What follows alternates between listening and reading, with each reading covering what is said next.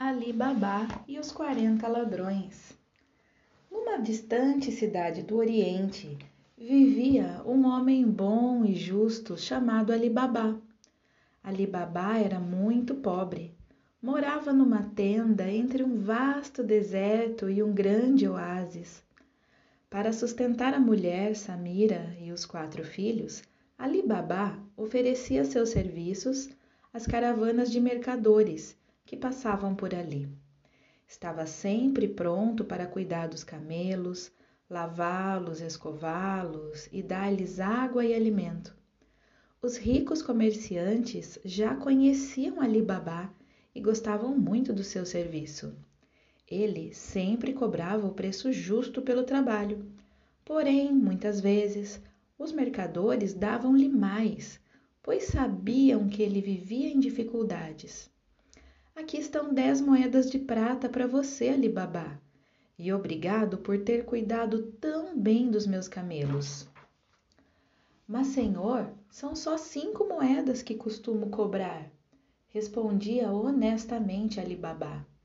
Sim, eu sei, meu bom homem, mas quero gratificá-lo.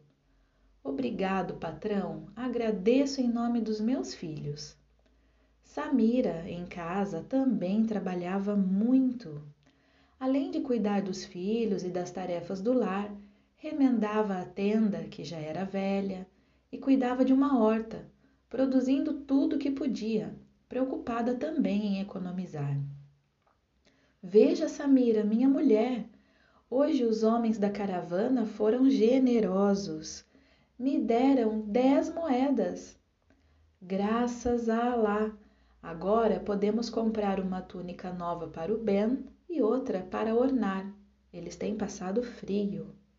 Sim, Samira, amanhã mesmo vou fazer isso. A caravana vai embora ainda hoje e até o mês que vem não terei mais trabalho. Era difícil a vida de Ali Babá. As caravanas não eram constantes e havia épocas em que, devido às, às tempestades de areia no deserto, os mercadores levavam dois ou três meses para passar por ali.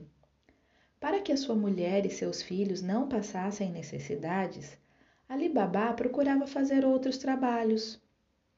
Com eles garantia pelo menos a compra de leite, pão, azeite e alguma carne. Assim, quando não havia caravanas, Ali Babá entrava numa floresta que fazia parte do oásis, entre o deserto e a cidade. Lá ele colhia tâmaras e damascos, colocava-os em cestos e depois ia vendê-los no grande bazar da cidade. Ai, que bom! Hoje consegui apanhar meio cesto de frutas, mas já é tarde, não consigo mais enxergar. Amanhã mando meu filho Anuar ir vendê-las na cidade e volto aqui para pegar mais. Vou ver se encho dois cestos, pensou Ali Babá. No dia seguinte, bem cedinho, lá se foi Ali Babá com seus cestos vazios, disposto a enchê-los de tâmaras e damascos.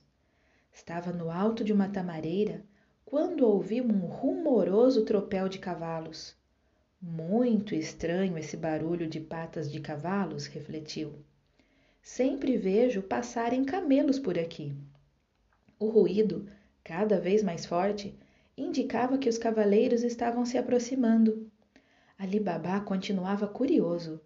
Quem será que vem chegando? Parecem muitos. E para onde será que vão? Entrar no deserto a cavalo é impossível e esses animais não aguentariam o calor. Não demorou muito, Ali Babá avistou os cavaleiros. Eram, de fato, muitos. Do alto da tamareira, o bom homem contou exatamente quarenta. Puxa, eles parecem estar com pressa e estão bem carregados. Todos os cavalos levam arcas, cofres e sacos. Devem ser mercadores da cidade. Bem, vou tratar do meu trabalho, pois o dia passa muito depressa. Mais ou menos uma hora depois, os homens voltaram com seus cavalos ruidosos. Ali Babá, que arrumava seus cestos, tratou de se esconder, com medo de que o vissem. Afinal, não conhecia aqueles homens, nem sabia exatamente o que faziam. Lá vão eles. Não são mesmo homens do deserto. Estão voltando para o lado da cidade. O mais curioso é que já descarregaram os cavalos. Onde terá ficado toda aquela bagagem? Os cavaleiros logo sumiram por entre a mata, pois os cavalos, agora aliviados da carga, corriam muito mais. O dia passou, Ali Babá, contente com seus cestos de fruta, foi para casa descansar.